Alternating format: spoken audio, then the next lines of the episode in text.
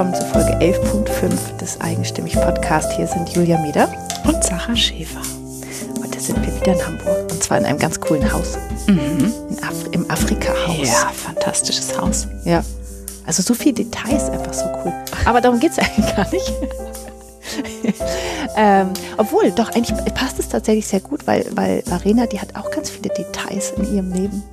Die sind ganz toll. Also wir sind heute bei Arena Junge und sprechen mit ihr. Ja, tatsächlich, bei ihr ist es fast ein Lebensstil, ne? Mhm. Das, was sie ausmacht. Sie ist nämlich Aktivistin.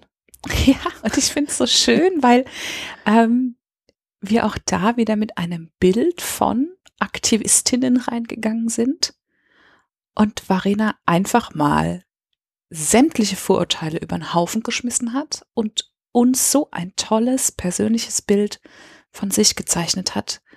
Ähm, und uns fällt es jetzt schwer, alle Aktivistinnen über einen Kamm zu scheren, weil wir jetzt Varena kennen. Ja.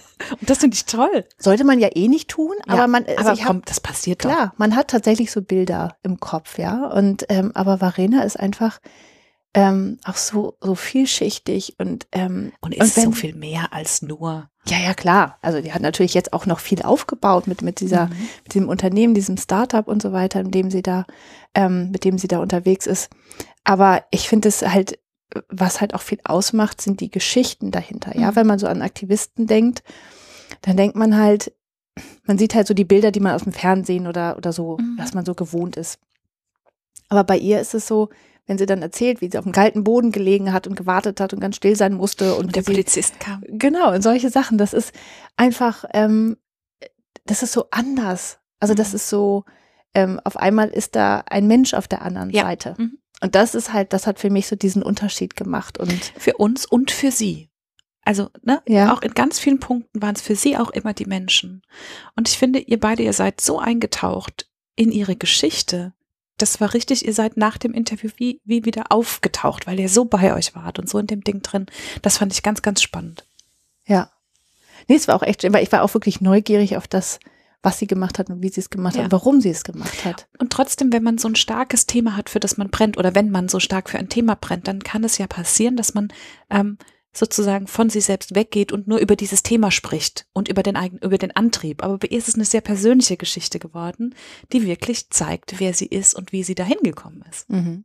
Ja, also ich finde es echt toll. Also ich mag, ich mag es ja generell gerne, wenn so mit Bildern aufgeräumt wird Mhm. und man so die, die, die Schubladen aus dem Kopf so ein bisschen mal aufzieht, staubt, vielleicht sogar los wird irgendwann. also, jetzt wünschen wir dir ganz viel Spaß mit Varena. Wir sind heute in Hamburg, in Hamburg. Und mir gegenüber sitzt Varena Junge. Und ich bin ganz gespannt auf dieses Gespräch. Danke, dass wir hier sein dürfen. Ich freue mich auch total auf dieses Gespräch. Danke. Ja, du, als wir gerade reingekommen sind, hast du uns schon mit einem fröhlichen Moin begrüßt. Das war ja gerade aus dem Zug gefallen und das war sehr, sehr schön. Wir sind hier auch in einer sehr schönen Location in Hamburg. Wir sind nämlich im Afrika-Haus, ähm, was einfach sehr cool ist. Ja, Hamburg hat ja ganz viel Geschichte durch den Hafen und ähm, ich mag das, diese alten Gebäude. Mhm.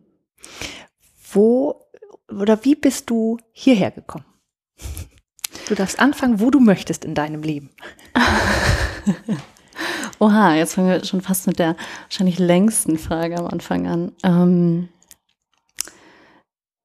also ich glaube, ich fange wirklich an vor 15 Jahren, als ich 15 war. Ähm, da habe ich, da wurde dieser ähm, erste Bericht zum Klimawandel veröffentlicht. Oder ich glaube, es war damals schon der zweite. Ähm, und mein Vater hat, glaube ich, aus der Zeitung darüber vorgelesen und ich habe es noch gar nicht so richtig verstanden, aber irgendwie ähm, ist das Thema bei mir im Kopf geblieben. Ähm, und dann habe ich angefangen, mich, so wie man das in der Schule macht, sich damit zu beschäftigen, wahrscheinlich noch mit so Postern, wo man so Sachen aufklebt, Zeitungsartikel und so.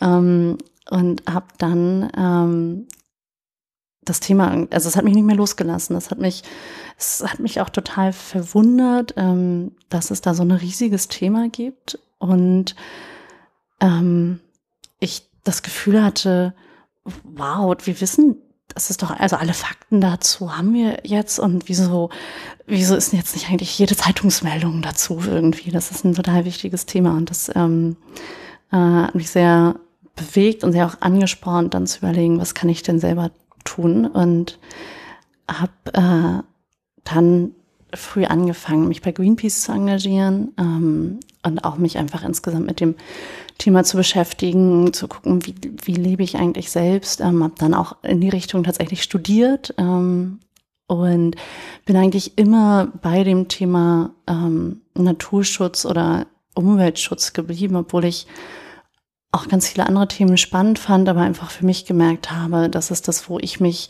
wo ich das Gefühl habe, ich kann am meisten einen Beitrag zu leisten vielleicht auch und wo ich mich auch am meisten wiederfinde. Und dann bin ich, ich hab, bin ja Wissenschaft, also Naturwissenschaftlerin vom Studium her. Mhm. Was ähm, hast du studiert? Habe Umweltwissenschaften studiert ähm, und habe aber auch immer schon gemerkt, dass ich eigentlich so in zwei Welten zu Hause war. Also ich war, ich habe das geliebt, ähm, bei Greenpeace auch als Aktivistin, ähm, auch mehrere Tage ungeduscht, so ungefähr auf irgendwelchen Aktionen, habe aber auch gemerkt, ich bin, ähm, ich mag mich nicht in so eine Ecke drängen lassen damit. Ich mag nicht, ähm, dass das so zum Klischee werden irgendwie, sondern ich hatte genauso guten Verständnis für die Freundinnen im Freundeskreis, ähm, die sich damit nicht identifizieren konnten und die gesagt haben, ja, aber mir ist das, das passt irgendwie für mich nicht und ich ähm, hatte auch immer die Vorstellung, ähm, wenn das breit werden soll, dann muss das ein Thema sein, was auch irgendwie für alle akzeptabel wird und nicht ganz so, ja, vielleicht nicht, nicht ganz so spitz. Also obwohl das wichtig ist, dass es das auch gibt. Ähm, aber das bin auch ich dann einfach nicht. Ähm, ich da irgendwie nie so jetzt so ökig, wie man das vielleicht als Umweltwissenschaftlerin ähm, von jemandem erwartet. Ähm, und trotzdem glaube ich, dass das beides sein kann. Mhm. Warum war es Greenpeace?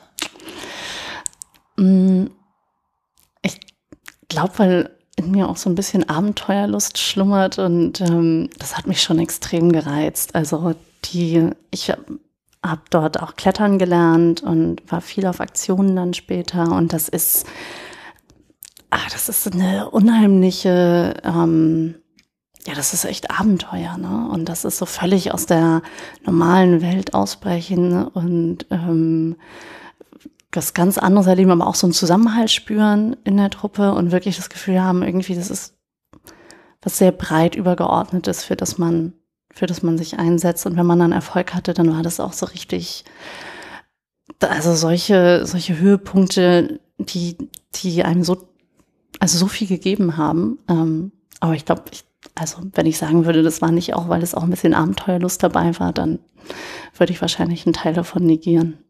Ja, aber es ist ja auch okay. Also es ist ja.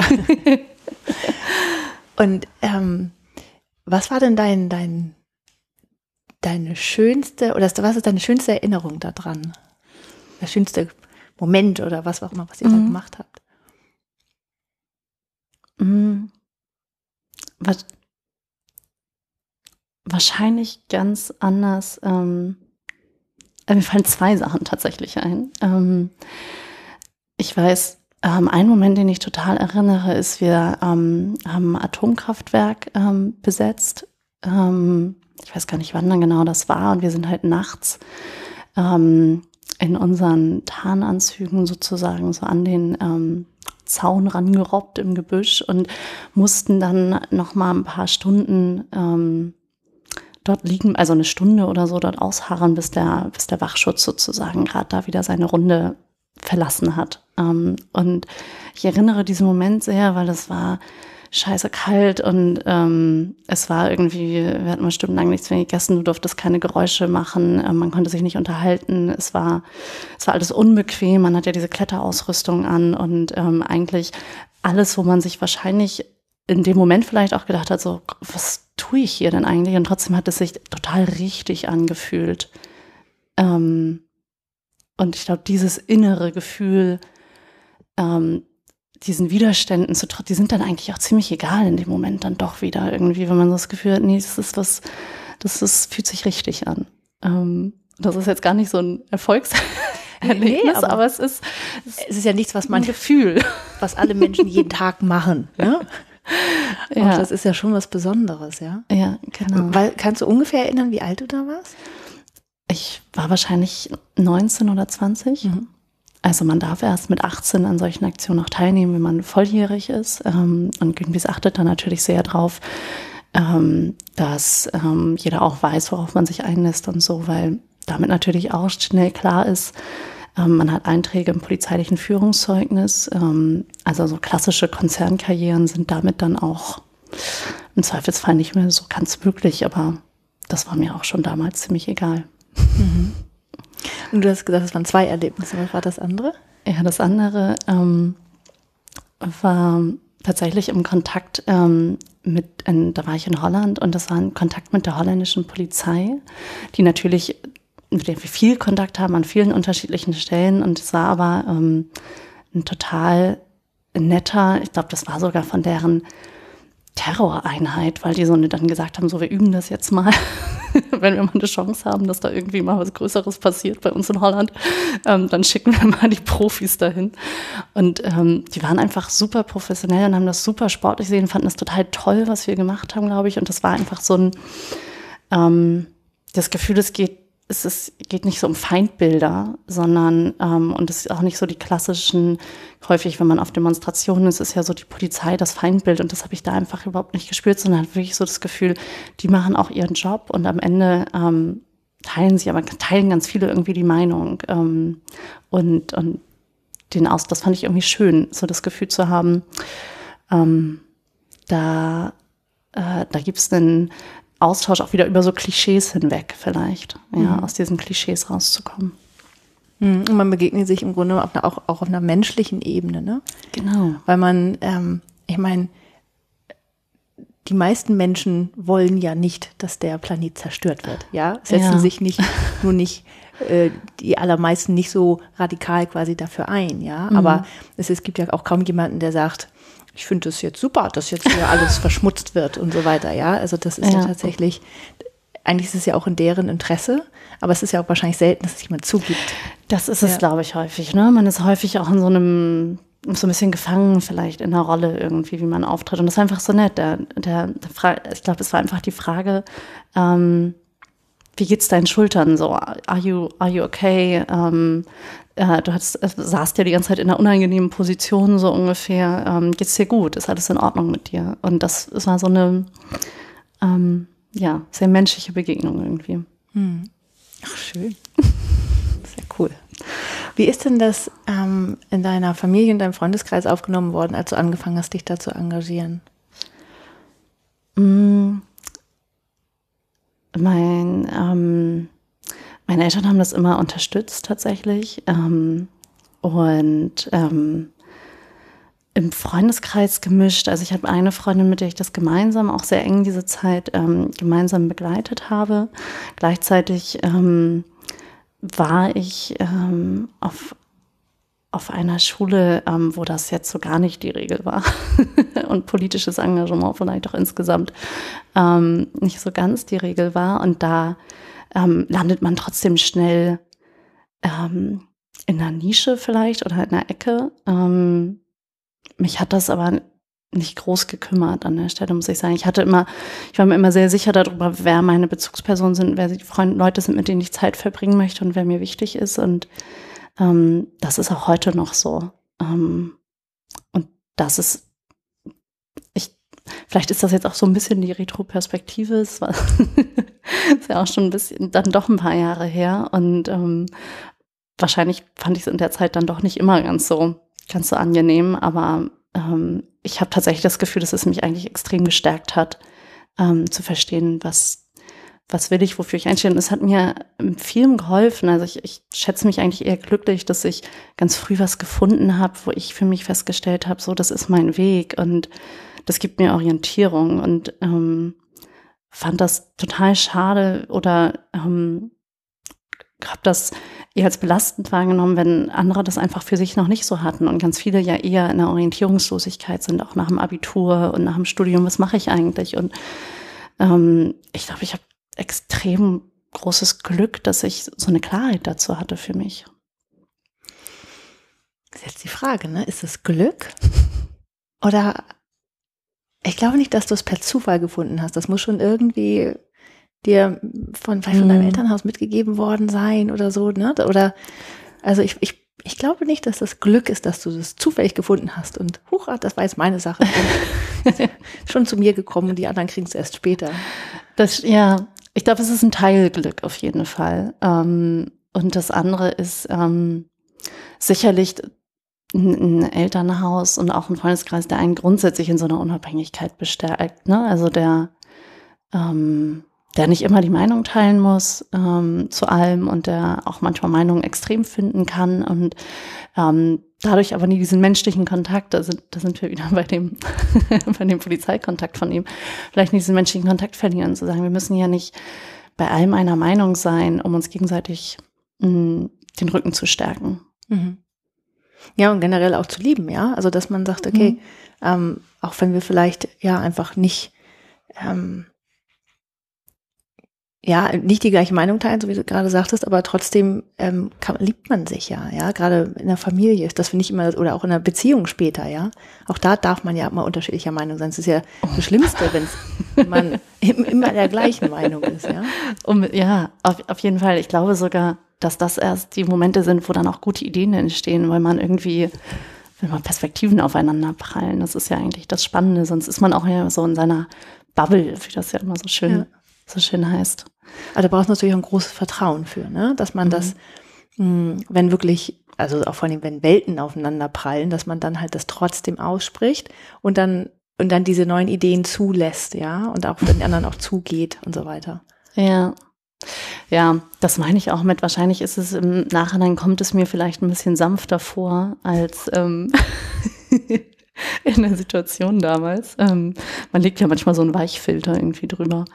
Ähm, ja, aber es ist aber auch nicht verkehrt. Nö, das stimmt. Also, ne, wir sind, wir sind ja eigentlich immer noch auf dem Weg ins Afrika-Haus. Oh ja, wow. Also du hast dann, du hast dann, äh, hattest, hast früh deine, deine Sache gefunden, hast dein, äh, ne, mit Glück oder mit Halbglück, ja. hast dann Umweltwissenschaften auch studiert. Mhm. Ja, ich ähm, genau, ich habe Umweltwissenschaften studiert und ich habe ähm, ein Thema, was auch ganz schwierig ist, eigentlich als Umweltwissenschaftler und mit meinem Klimaschutzgedanken zu vereinbaren, aber mich hat die große weite Welt schon immer total fasziniert. Und ähm, ich bin auch, als Stichwort Elternhaus, wir sind ganz viel gereist immer ähm, und waren immer mit dem Rucksack irgendwie in der, ähm, in der Weltgeschichte unterwegs und das hat mich auch schon immer fasziniert. Ähm, und für mich war es auch total klar, dass ich ins Ausland gehen will ähm, und habe mich, bevor ich überhaupt meinen Bachelor beendet habe, ähm, schon im Ausland äh, beworben, um Praktika zu machen und irgendwie ja praktisch zu werden. Ich hatte immer ein ganz oh, ich wollte immer, ähm, mir war mal klar, so die, die Theorie ist irgendwie ganz schön und gut, aber ich brauche richtig, äh, muss was tun. Ich lerne auch Sachen, wenn ich sie tue, besser. Ähm, ich bin wahrscheinlich genau nicht der klassische Autodidakt, sondern ich muss die Sachen irgendwie anfassen, ausprobieren, selber machen. Ähm, und deswegen war klar, ich äh, will das jetzt auch machen und ich will es gerne irgendwo machen im Ausland, ähm, wo Englisch gesprochen wird. Und dann hat das alles nicht geklappt. Ähm, und dann war ich erstmal ziemlich, ziemlich frustriert und habe dann trotzdem äh, Urlaub nach Südostasien gebucht, irgendwie für zwei Monate. Und zwei Tage vorm Abflug bekam ich irgendwie innerhalb von einer Stunde zwei Rückrufe von, von Firmen, bei denen ich mich beworben hatten.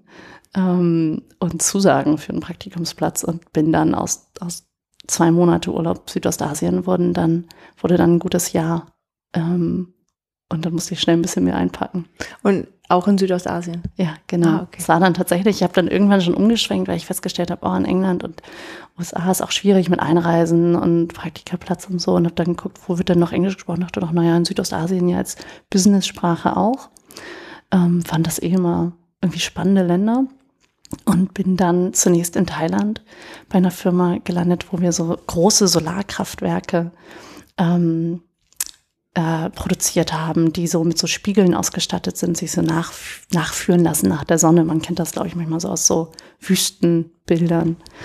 Ähm, und habe dann hab das gemacht und es war eine total also eine riesige Erfahrung natürlich, ähm, weil ich da so reingestolpert bin irgendwie.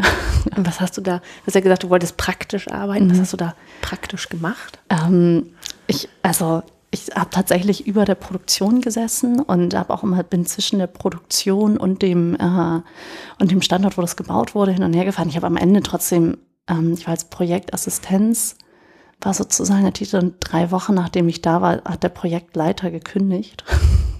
Also was du und dann?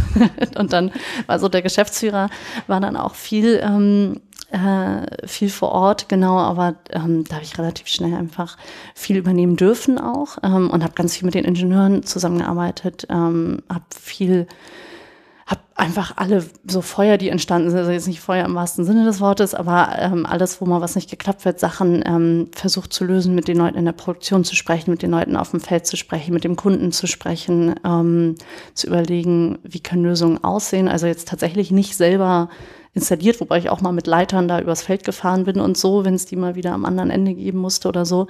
Ähm, aber einfach ganz schnell so in, in den Doing reingekommen und das ausprobieren dürfen. Und ich glaube, das, also das war großartig im Nachhinein. Ich war ganz viel überfordert in der Situation. Ähm, aber ich hab, da lernt man ja unheimlich viel eigentlich an dem, an dem Punkt immer. Obwohl ich muss ja sagen, ähm, ich glaube, es gibt ja wenig Anfang 20-Jährige, die schon das gemacht haben, was du gemacht hast zu dem Zeitpunkt. Also ich meine, du hattest ja schon Atomkraftwerke besetzt, du bist dann hochgeklettert und mit Polizisten zu tun gehabt. Also ich meine, ich glaube, schrecken konnte dich da echt nicht viel, oder? Ach. Doch, ich glaube, mh, mm, da, ich habe noch mal ganz, also ich hatte ja, das war ja das erste Mal im Business-Umfeld so, das war das eine. Ähm, und da da fühlt man sich teilweise ja auch ein bisschen verkleidet irgendwie dann so. Also das hatte ich für mich, habe ich das so am Anfang durchaus gehabt und ähm, dann ähm, mich in so Ingenieursthemen auch teilweise reinzuarbeiten, ähm, plötzlich vor einem Kunden zu stehen und zu präsentieren und so. Das fand ich, also ich das war schon ziemlich herausfordernd ähm, und auch sich selber kennenzulernen in, in so einer in einem fremden Land, wo man die Sprache nicht spricht, ähm, wo man ähm, wo man keine privaten Kontakte ja hat, sondern vor allen Dingen Kontakte über die Arbeit. Das, äh, das hat, das war schon nicht immer einfach. Also es klingt für mich fast so, als ob das Atomkraftwerke besetzen leichter war als das. ja, ich glaube auch so war es, jetzt wo du sagst. Ähm, ja, ich vielleicht auch, weil ähm, ähm, ja, warum eigentlich? Gute Frage. Ich weiß es nicht, woran das liegt. Das muss ich tatsächlich mal drüber nachdenken. Kannst du mal so im Hintergrund ähm, mitlaufen Genau. Lassen. ja, ich meine, klar, das ist ja, ich glaube, das ist tatsächlich auch dieses in so einem ganz anderen kulturellen Kontext auch zu sein. Und du hast ja ganz viele Variablen da gehabt, die neu waren, die mhm. du nicht einschätzen konntest, ja. Und das ist natürlich dann, äh, also du musstest sehr viel Bälle in der Luft halten an, an Sachen, die du nicht einschätzen konntest, ja. Und das ist natürlich klar, das ist sehr ja. herausfordernd. Und vielleicht schon auch das so das Supportsystem, ne? Also ähm, wenn, wenn, wenn Freunde ähm, und Familie nur zeitversetzt ähm, über damals ja auch noch super schlechte Skype-Verbindungen ähm, und äh, nur zu bestimmten Zeiten und so, wenn dann durch die Zeitzonen das dann mal passt und so erreichbar sind, ähm, einfach viel aufeinander, auf, auf sich selbst gestellt. Ähm, und ich habe auch wirklich in so einem, ich habe so im Industrie, also ich habe jetzt nicht auf der Insel in Thailand irgendwie gewohnt, sondern im Industriegebiet, da wo sonst kein Thailand, thailändischer in Urlaub fahren da ähm, mal hinkommt. Ähm, um mich herum vor allen Dingen Japaner, die dort Business gemacht haben, in so einem in so einem Hotel eigentlich gewohnt und habe dann ganz viel mit den Angestellten Kontakt gehabt, was dann ganz schön war. Und die haben mich auch total lieb. Das ist ja eine unheimlich herzliche Kultur. Ähm, deswegen das fiel schon wieder leicht, aber ist auch einfach anspruchsvoll. Ähm, so. Mhm. Ja. Und das ist natürlich auch so dieses, selbst wenn man mit zu Hause telefonieren kann, die haben ja nicht die gleichen Erfahrungen wie du. Ja, also die können ja. das zwar, die hören, was du sagst, aber sie können es nicht fühlen wie das ist. Mhm. Ja, und das ist dann natürlich auch nochmal ein Unterschied. Ja, genau, ja. das stimmt. Wobei ich ja schon finde, dass man manchmal einfach nur in dem, wenn man es mal ausspricht und so erzählen darf, dann hilft einem das auch schon manchmal so, ganz das viel so. Das stimmt. Genau. Es hat mich aber nicht so abgeschreckt. Wir können noch mal weiter die Route zu Ende. Ja, genau. Wir, bis wir dann irgendwann im Afrika-Haus ankommen. ähm, äh, ich bin dann ähm, danach direkt im Anschluss mehr oder weniger nach Hongkong für eine andere Firma und zwar eine ähm, Nachhaltigkeitsberatung, die ähm, große Textilfirmen, die wir alle kennen, darin beraten hat, wie man eigentlich in der Lieferkette soziale und Umweltstandards besser implementieren kann. Das war ähm, kurz bevor das Thema auch so richtig an die Öffentlichkeit gedrungen ist, dann mit dem äh, mit der Fabrik in Bangladesch, die dann auch eingestürzt ist und so. Ähm, und also ich glaube, also das äh, ging dann so ein bisschen ähnlich weiter. Ähm, sehr schnell in einer sehr neuen Situation. Ähm, bin habe in Hongkong gelebt, war aber vor allen Dingen in China und Bangladesch halt ähm, und habe mit den Teams vor Ort diese Schnittstelle gemacht zu den ähm, europäischen Firmen eigentlich ähm, und da so ein bisschen vermittelt und die, die Teams geschult.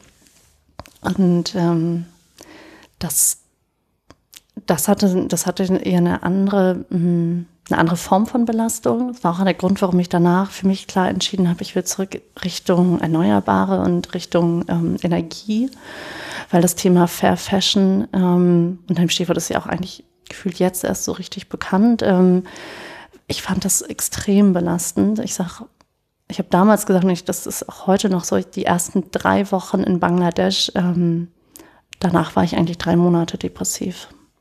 Weil ich die Sachen, die ich da gesehen habe ähm, und die, diese Aussichtslosigkeit, die ich irgendwie wahrgenommen habe, vor allen Dingen und diese Minischritte, die es dort nur gab, ähm, wo man wirklich sagt, ja, das stimmt ja. Ähm, ich finde irgendwie, ich stelle fest, ähm, es gibt in der Fabrik ähm, Minderjährige, aber wenn es keine Schule gibt, die noch Schulklassen hat für diese Altersgruppe, ja, wo sollen die denn wo sollen die denn hin? Also was ist, was sind denn die Alternativen, die wir eigentlich anbieten können? Und das ist ganz viel gesellschaftliche Fragen eigentlich und politische Fragen auch.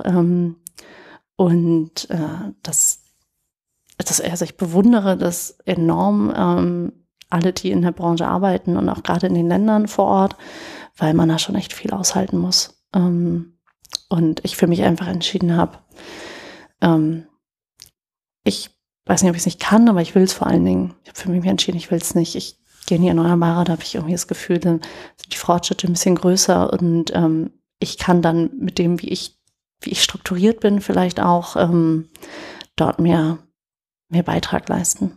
Hm.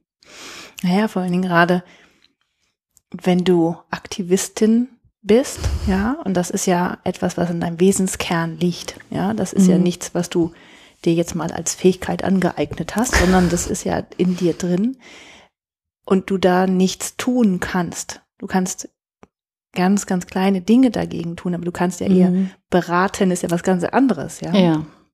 Und ähm, das das widerstrebt einem dann ja total, wenn dann nichts vorangeht und man einfach nichts tun kann. Und am liebsten würde man einfach wahrscheinlich die oh, nehmen das und einen ja, genau. so richtig, ja, genau. Man ist so abhängig von Dritten irgendwie, ne? Also das war ja dieses Ab, ich, also ich, ich hasse Abhängigkeiten.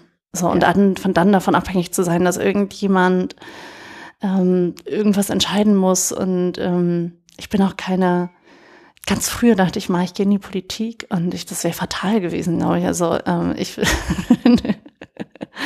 ich, das, dafür fehlt mir die Geduld und wahrscheinlich auch die Diplomatie. Ähm, und das ist so, oh, da, da, das frustriert mich dann auch selber irgendwie. Ja, du wirkst halt auf anderen Ebenen, ne? Also ähm, du bewirkst auch etwas, aber auf, halt auf anderen Ebenen. Ne? Und man hat ja oft manchmal nur die klassischen Vorbilder, obwohl äh, Politiker werden ist auch nicht unbedingt das klassische Rollenbild, was man da hat als Kind, wo man sagt, ich will unbedingt Politiker werden. Aber ähm, es fallen einem ja manchmal nur diese klassischen Dinge ein, die man tun kann, aber man kann ja noch ganz viel mehr tun, ja, tatsächlich. Ja. Die Gesellschaft bewegen. Das stimmt. Also zumindest ist das ja die, mh, hm, die Hoffnung, die ich habe. So, ne? Also, dass man einfach sagt, okay, ich, ähm, ich irgendwie kann doch jeder seinen Beitrag leisten und immer ein bisschen nach vorne preschen, ähm, ist ja, im Zweifelsfall nicht verkehrt. Mhm. So, dann bist ja. du aus Hongkong oder aus Bangladesch eher oh, gesagt ja. zurück. Und, ja, da, ja, genau. Da habe ich für mich, ähm, ich glaube, so nach, nach so viel Hitze und Unordnung und, und Chaos äh, hatte ich das totale Bedürfnis nach Kälte und Struktur und bin nach Bullabü. Also ich bin tatsächlich nach Schweden gegangen dann, ähm, nach Stockholm, um auch nochmal meinen Master zu machen. Ähm, und nochmal auch so ein bisschen vielleicht auch nochmal, das war ja, da, da war für mich noch gar nicht so klar, will ich Richtung Erneuerbare, sondern erstmal, okay, ähm, der Fashion-Bereich ist es vielleicht nicht. Und ich habe auch das Gefühl, ich habe eher einen, ähm, einen technischen Zugang. Ähm, das interessiert mich. Und ähm, ja, habe dann in Stockholm nochmal meinen Master, habe dann erstmal meine Bachelorarbeit noch, die musste ich dann noch, äh, die hatte ich ja ganz vergessen in dem ganzen, ganzen Zwischengang, die habe ich dann noch fertig gemacht, habe weiß noch, ich habe am ersten Tag meiner, ähm, meiner Masterstudiengangs habe ich die mündliche Prüfung der Bachelorarbeit auf dem Flur über Skype noch gemacht. das hat sich irgendwie alles so ein bisschen überlappt ähm, und war dann äh, in Stockholm und habe nochmal studiert, habe weiterhin für die ähm, Unternehmensberatung tatsächlich gearbeitet, um mir das Studium auch zu finanzieren und mir Schweden zu finanzieren. Das ist leider auch kein ganz günstiges Land. Mm, und Stock Stockholm ist und bleibt mein, so ein bisschen mein Happy Place, glaube ich. Ähm, aber es war mir irgendwann selbst, dann, dann war es mir wieder ein bisschen zu perfekt. Ikea-Katalog. Ja, genau. ähm, und ja, vielleicht auch ein bisschen wieder zu viel Klischee, genau. Ähm, ja, Klischees dann, kannst du gar nicht, ne? Nee, Klischees. Äh, das stört mich irgendwie. Ich, mhm. ähm, vielleicht gibt es dafür einen Begriff, Klischeephobie. Dann ist es ab jetzt einer. ähm, genau. Und dann, ähm, wie man das so macht nach dem Studium, habe ich geguckt, was kann ich machen? Ähm, wo gibt es irgendwie Jobs? Wusste auch, ähm, mein Freund hat in Hamburg äh, gelebt, wusste, okay, so langsam sollten wir uns mal irgendwie geografisch versuchen anzunähern vielleicht. Du kommst aber ursprünglich aus Hamburg. Genau, ich ja. bin geborene Hamburgerin. Ah, okay, das haben wir ja am Anfang ja, mit dem Moin genau, äh, genau. vielleicht schon ein bisschen.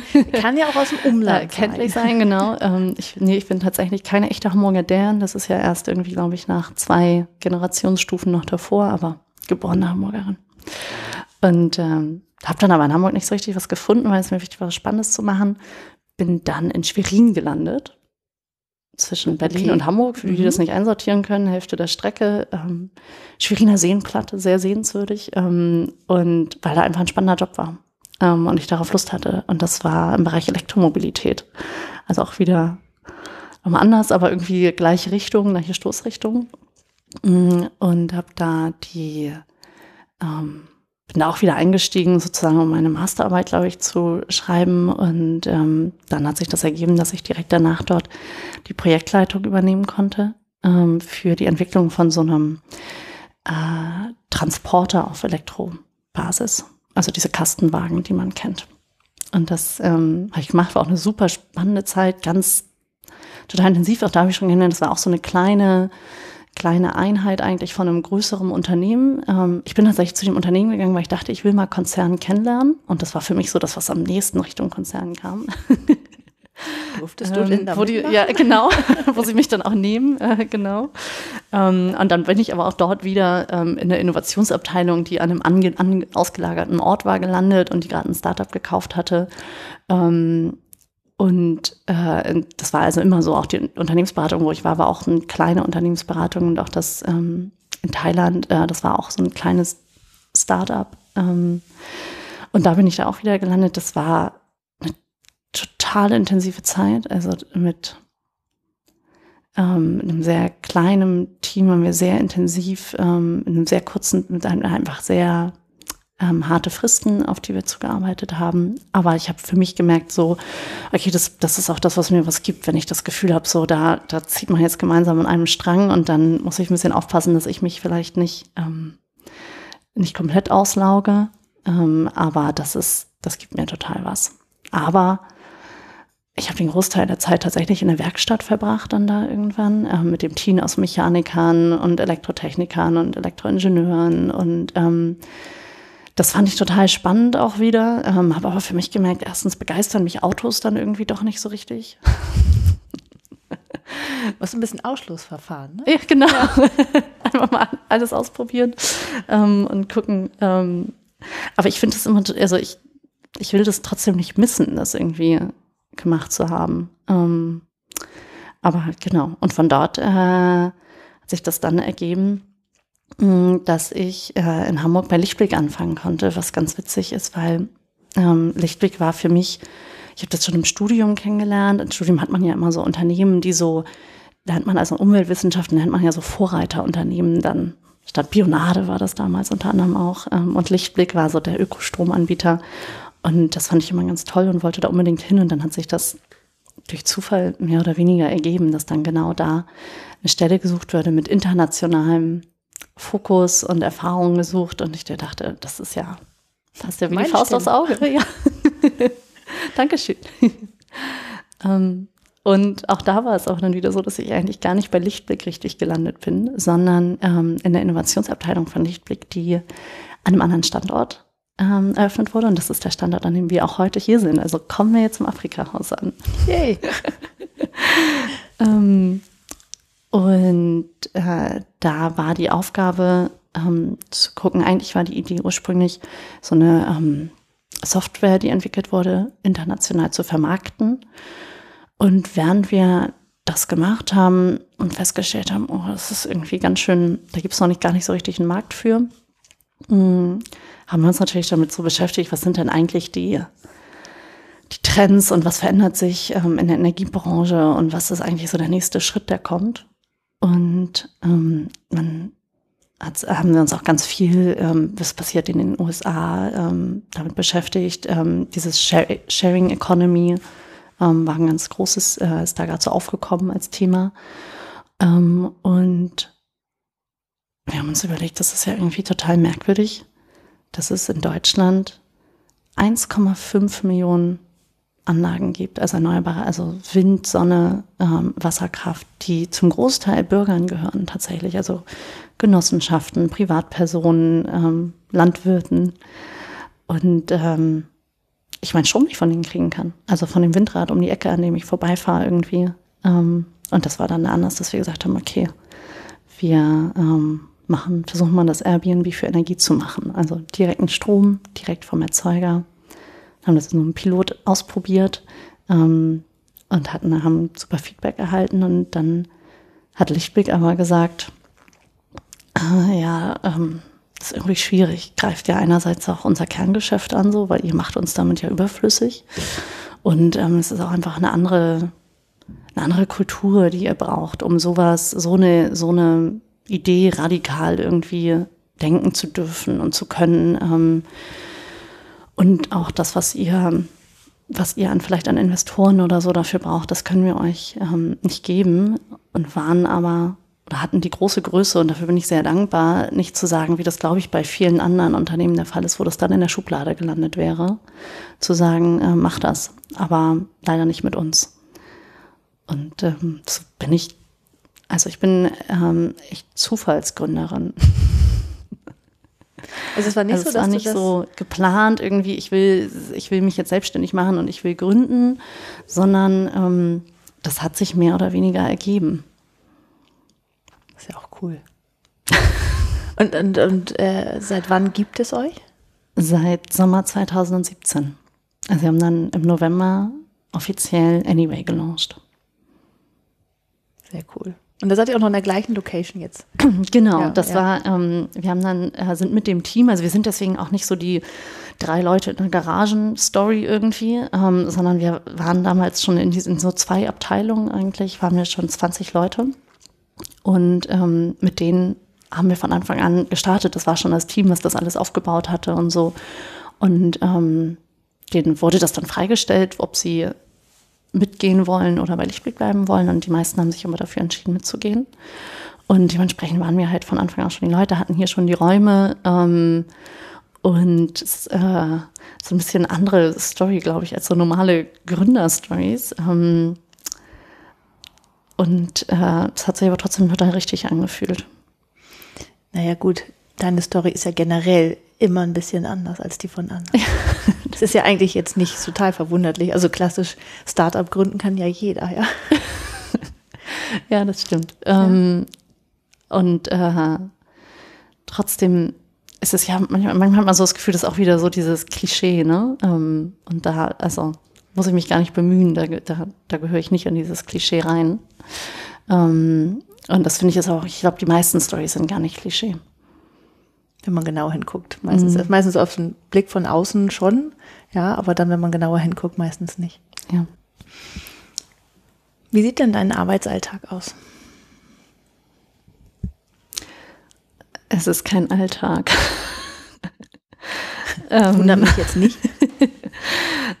ähm, und trotzdem gibt es, glaube ich, so Sachen, die nicht sind. Also ich komme super gerne ins Büro tatsächlich. Ähm, mir macht das Spaß, irgendwie hier mit dem ähm, Team zu arbeiten. Wir haben keine, wir haben keine festen Arbeitsplätze hier. Das heißt, ähm, man kommt man kommt rein, ich fahre mit dem Fahrrad zur Arbeit, um da anzufangen.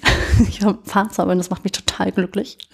Ähm, und ich äh, liebe das gerade jetzt, wo die Sonne rauskommt. Äh, wir können hier im Fenster schon ein bisschen die Sonne sehen.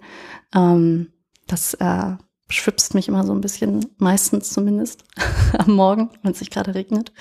Ähm, und dann suche ich mir hier einen Platz, je nachdem, mit welchen Leuten ich vielleicht auch an dem Tag irgendwie ein bisschen mehr zusammenarbeite, ob ich mehr Ruhe brauche oder ähm, mal mittendrin sitzen will, um was so ein bisschen mitzukriegen. Ähm, und wir haben äh, ganz ganz viele recht unterschiedliche so Formate, mit denen wir zusammenarbeiten. Ähm, also wir haben uns schon überlegt, dass wir jetzt, wenn wir gründen, und da haben auch meine, meine die Mitgründer, ähm, insbesondere Andreas, ähm, unser CTO, auch ganz viel Beitrag zu geleistet, hat gesagt, das ist, ähm, lass uns das nicht so machen wie andere Unternehmen, lass uns mal überlegen, was ist so, wenn wir schon was Neues anfangen, dann nicht nur irgendwie mit einer neuen Idee, sondern auch mit einer neuen Idee der Zusammenarbeit ähm, und wirklich einen was Modernes auch aufbauen, ähm, in dem, wie wir zusammenarbeiten, nicht so diesen, diesen Standard, ähm, was ich wahrscheinlich ähm, gar nicht so im Fokus gehabt hätte äh, am Anfang und was ich mittlerweile ähm, großartig finde, weil ich glaube, dadurch ist das hier so entspannt. Ähm, trotz all der Höhen und Tiefs, die man als Startup hat, ähm, es gibt es halt ganz viel Freiheit. Ja, und dann gibt's halt Termine, ähm, es gibt sogenannte Stand-ups, ähm, wo man sich einfach mal kurz zusammenstellt, ähm, guckt, was, was bringt der heutige Tag, was haben wir für Aufgaben vor der Brust. Mhm. Dann sitze ich teilweise mit den Teams zusammen. Ähm, also wir sind mittlerweile 50 Leute. Ähm, das heißt, man sitzt jetzt nicht mehr alle, alle zusammen die ganze Zeit. Ähm, aber dann sitze ich mit den ähm, Teams zusammen, ähm, um zu überlegen, was sind, was, was passiert so in den nächsten Wochen, was hat sich auch in den letzten, ähm, was hat sich in letzter Zeit ergeben. Meistens, wir sind jetzt, planen wir echt, äh, also der, der längste Zeitraum, in dem wir planen, sind drei Monate. Ähm, das ist auch so das, wo wir uns Ziele setzen eigentlich für die nächsten drei Monate. Das machen wir auch dann regelmäßig, gucken uns an, wie stehen wir gerade dazu, was, ähm, was wollen wir anders machen, hm, was können wir anders machen, ähm, welche Ideen gab es, ähm, die wir irgendwie verrückt einfließen lassen wollen. Wir gucken uns ganz viel. Ähm, wir haben so, so, so tolle Dashboards, ähm, nennt sich das. Das sind ähm, also so ähm, Seiten, wo so die ganzen Zahlen dargestellt werden und man alles mehr oder weniger live sieht, was sich gerade entwickelt, wo die Leute sich gerade auf der Webseite aufhalten, so ungefähr, ähm, mit welchen wer abgeschlossen hat und welchen Kommentar hinterlassen hat und so. Und das sind natürlich auch ganz inspirierende Informationen irgendwie, um zu überlegen, na, guck mal, ähm, das hat funktioniert, das hat nicht funktioniert, lass uns mehr davon machen. Ähm, ich muss gerade daran denken, wie du ganz am Anfang erzählt hast, dass du mit 15 dieses Board erstellt hast, wo du die Sachen rausgeklebt hast. Und ich dachte gerade, also ich dachte gerade daran, ich dachte, irgendwie schließt sich gerade, also du guckst anscheinend gern tatsächlich auf solche Sachen, wo das so, so visualisiert ist, ne? Wo ja. du das so sehen kannst, was, was sich bewegt. Ja, ähm, wir hatten das ja auch ganz vorhin, ganz kurz vor dem Interview. Ich male ja auch unheimlich. Also ich visual, ich bin, ich, ich male nicht gut, aber ich male gerne, also ich visualisiere gerne und ich stehe steh super gerne vor Wänden und versuche meine Gedanken in Bildern aus. Also Bilder klingt jetzt, ich male dann keine Landschaft, sondern ich versuche dann irgendwie eine Idee ähm, äh, darüber zu kommunizieren, dass ich sie visualisiere. Ähm, ich glaube, das ist äh, das ist wahrscheinlich auch einer der Sachen, die ähm, die Kollegen hier, wo klar ist, okay, wenn Arena dabei ist, dann brauchen wir irgendwie ein Whiteboard oder ein irgendwas, wo dran gemalt werden kann. Ja. Genau. Mm.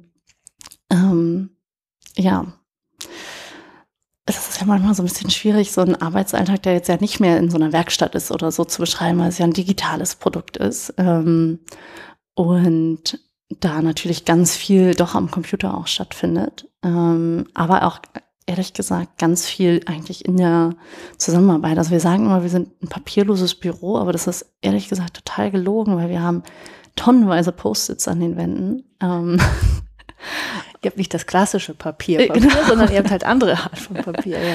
Genau. Ähm, und stehen halt einfach häufig davor und ähm, organisieren auch unsere Prioritäten und so danach. Und ich habe schon gemerkt, dass das mh, hm, manchmal hilft, so Sachen einfach zu sehen, ne? Und auch an der Wand in einer bestimmten Größe irgendwie und sich dann mal davor zu stellen, auch hinzustellen einfach und nicht immer nur zu sitzen. Hm. Apropos sehen, was siehst du denn noch so in deiner Zukunft tatsächlich? Es gibt ja Menschen, die machen auch Vision Boards. Ja. Wo soll es hingehen, die Reise? ähm, das mache ich tatsächlich nicht, aber das wäre wahrscheinlich mal was, was mir Spaß machen würde. Mm. Ich glaube, dass noch, ähm, ich plane tatsächlich nicht so weit im Voraus. Es passt auch zu dem, was wir hier machen irgendwie. Ähm, weil ich auch so ein Urvertrauen habe, dass sich Sachen ergeben werden ähm, und spannende, spannende Aufgaben kommen und ich bisher ähm, immer in dem Moment, wo ich so das Bedürfnis hatte, jetzt muss es mal was anderes sein, ähm, mich umgeguckt habe und, äh, und dann auch, ich glaube, dass es so offen ist dafür, was mag es denn dann sein, so, ja. Ähm, und deswegen, ich lebe sehr gerne eigentlich im Hier und Jetzt. Und ich glaube, dass äh, ich glaube, da wird sich noch ganz viel ergeben und ich hoffe auch, dass es noch ganz viele ähm, spannende, äh, spannende Sachen gibt. Ich habe aber das Gefühl, jetzt gerade haben wir auch schon ganz schön, ist auch noch schon eine ganz schöne Herausforderung irgendwie. Und ähm, da freue ich mich erstmal gerade, die, die hier zu beantworten zu dürfen. Also, ich kann hier nicht so richtig eine Antwort drauf geben. Muss man ja auch nicht. Und wenn du sagst, du, ähm, die Möglichkeiten ergeben sich dann halt, ne?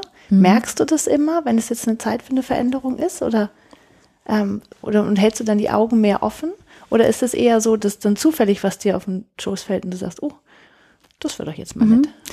Ähm, ich finde es total hilfreich, darüber zu sprechen. Und ich merke das in Gesprächen mit anderen eigentlich. Ähm, in dem Moment, wo ich etwas formuliere und dann merke ich plötzlich eigentlich in Gesprächen mit Freunden, ähm, erkenne ich so ein bisschen meine eigenen Bedürfnisse und dann kann ich sie auch mitnehmen ähm, und mache daraus was. Ähm, und ich merke das auch, wenn ich ähm, ansonsten viel, wenn ich, äh, ich finde, Gehen ist unheimlich hilfreich. Also sogar nicht mit dem Fahrrad zur Arbeit fahre, ich finde, Gehen ist super hilfreich, um festzustellen, wo, was sind eigentlich so eine Art von Meditation für mich. Ähm, also ich kann mich nicht hinsetzen und meditieren, aber ich kann gehen und dabei Ruhe finden und dann, dann fallen einem ja so Sachen irgendwie ein. Ähm, und das finde ich total hilfreich, ähm, mich dabei aber fortzubewegen ähm, und dadurch so einen Rhythmus zu haben. Und dann habe ich das Gefühl, dann fällt mir ähm, manchmal auf, so was ist, was sind Sachen, mit denen ich tiefer unzufrieden bin. Und ähm, dann kann ich die auch für mich formulieren. Und dann kann ich sie auch angehen. Aber ich muss die erstmal, ich muss sie immer erstmal formulieren können. Ähm, und ich finde das aber auch total hilfreich, weil wenn man sie formuliert hat, dann kann man sie ja auch so angucken, betrachten ähm, und feststellen, ähm, was mache ich denn jetzt damit? Und dann hat man ja alle Freiheit dabei zu sagen, ach, ich lege das nochmal wieder ein halbes Jahr hin. Oder ähm, ich mache da jetzt was draus. Ähm, und dann spreche ich auch wieder total viel ähm, einfach mit Leuten, was machen die gerade, was treibt die gerade um. Deswegen höre ich auch so gerne Podcasts und ähm, höre das von anderen. Ähm, was sind deren Ansätze? Ähm, um darüber dann festzustellen, ah, okay, das, das fühlt sich für mich auch gut an oder nö, das ist, das ist wahrscheinlich ein guter Ansatz, aber den, den brauche ich, glaube ich, für mich nicht. Ja, du kannst ja auch andere sein lassen. Ne? Ja. ja. Wenn du so zurückguckst ähm, auf dein Leben bisher, vielleicht tatsächlich seit du 15 bist, seit du angefangen hast, dich für diese ganze ähm, Klimageschichte und Umweltschutz und so weiter einzusetzen, Hättest du irgendwas, würdest du jetzt irgendwas anders machen mit dem Wissen, was du heute hast? Ich, würde freitags streiken. Ähm ja, ich. Also ich glaube, ich würde, ähm, würde vielleicht noch ähm, versuchen, noch mehr vorzupreschen ähm, und das auch und auch den Mut zu haben, also auch das, was ich jetzt ähm, mache, ich sage, ich bin so eine Zufallsgründerin, aber das ist eigentlich, ähm, fühlt sich das ähm, total gut an und ich habe das Gefühl, man kann darüber einfach, indem man sagt, so, das ist das, was ich machen will und dafür muss ich gar nicht externe Rahmenbedingungen finden. Also ich muss nicht jemanden finden, der mir das ermöglicht, sondern ich kann das ja für mich machen und ich kann, wenn ich sage, das ist das Thema, was ich treiben will, ähm, dann muss ich, glaube ich, als erstes einfach nur Leute finden, die das auch, für die das auch wichtig ist. Und dann reicht im Zweifelsfall eine weitere Person, glaube ich, schon, ähm, mit der man sich zusammentut ähm, und so ein bisschen gemeinsam Kräfte bündelt, ähm, aber dann voranprescht. Und ich sage, also ich will die Erfahrung nicht missen, die ich gemacht habe, ähm, aber ich hätte mich gern ähm, schon früher noch fokussierter eingesetzt für das, was mir ähm, am wichtigsten ist unter all den Themen. Ich glaube, das ist so ein Punkt. Und was ist das wichtigste Thema? Für mich ist das wichtigste Thema ähm, tatsächlich erneuerbare Energien und also der Klimaschutz, aber über das Thema erneuerbare Energien, weil ich das Gefühl habe, es ist so unglaublich logisch ähm, und so unglaublich absurd, dass es, dass es noch nicht so ist. Und gerade wenn ich dann ähm, auch an Länder in Südostasien oder so denke, wo ich denke, gerade dort macht es so unglaublich viel Sinn, auf die Sonne zu setzen und trotzdem werden dort weiterhin Kohlekraftwerke geplant und das also das regt mich auch weiterhin auf und da ähm, das frustriert mich. Ähm, aber ich habe das Gefühl, da ist eigentlich, ähm, oh, das, das so, da haben wir so eine unheimliche Chance und es ist so so absurd, dass wir die nicht nutzen ähm, und so absurd, in welchen politischen Kompromissen wir uns dann befinden für etwas, ähm, was eigentlich so einfach sein könnte. Jetzt unsere berühmte letzte Abschlussfrage. Wenn du ein magisches Mikrofon hättest und allen Menschen was sagen könntest, eine Botschaft mitgeben könntest, was wäre das? Auf die hätte ich mich natürlich vorbereiten können. Ne? Ähm. Gut, dass du es nicht getan hast.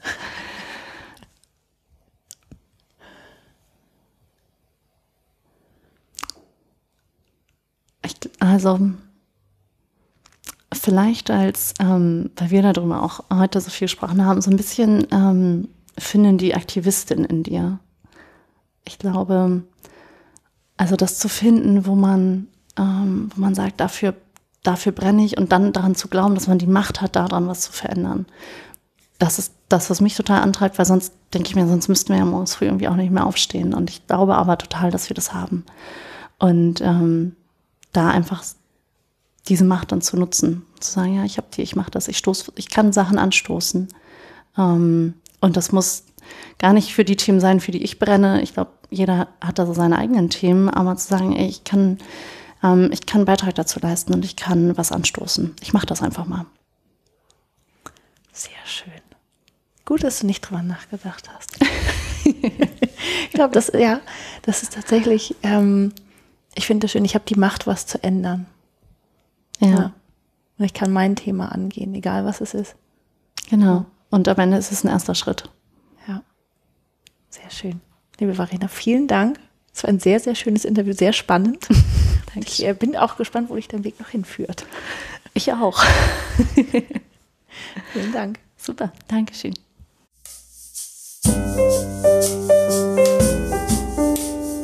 Das war der Eigenstimmig Podcast mit Julia Meder und Sarah Schäfer. Zu jedem Beitrag gibt es einen Blogpost auf eigenstimmig.de und unter Eigenstimmig findest du uns auch bei Facebook, Instagram und Twitter. Wenn dir gefällt, was wir hier bei Eigenstimmig machen, dann findest du auf unserer Internetseite einen Button, der heißt Eigenstimmig unterstützen. Und da erfährst du alles weitere, wie du uns etwas Gutes tun kannst oder uns einfach auch nur Danke sagen kannst. Vielen Dank fürs Zuhören und bis zum nächsten Mal.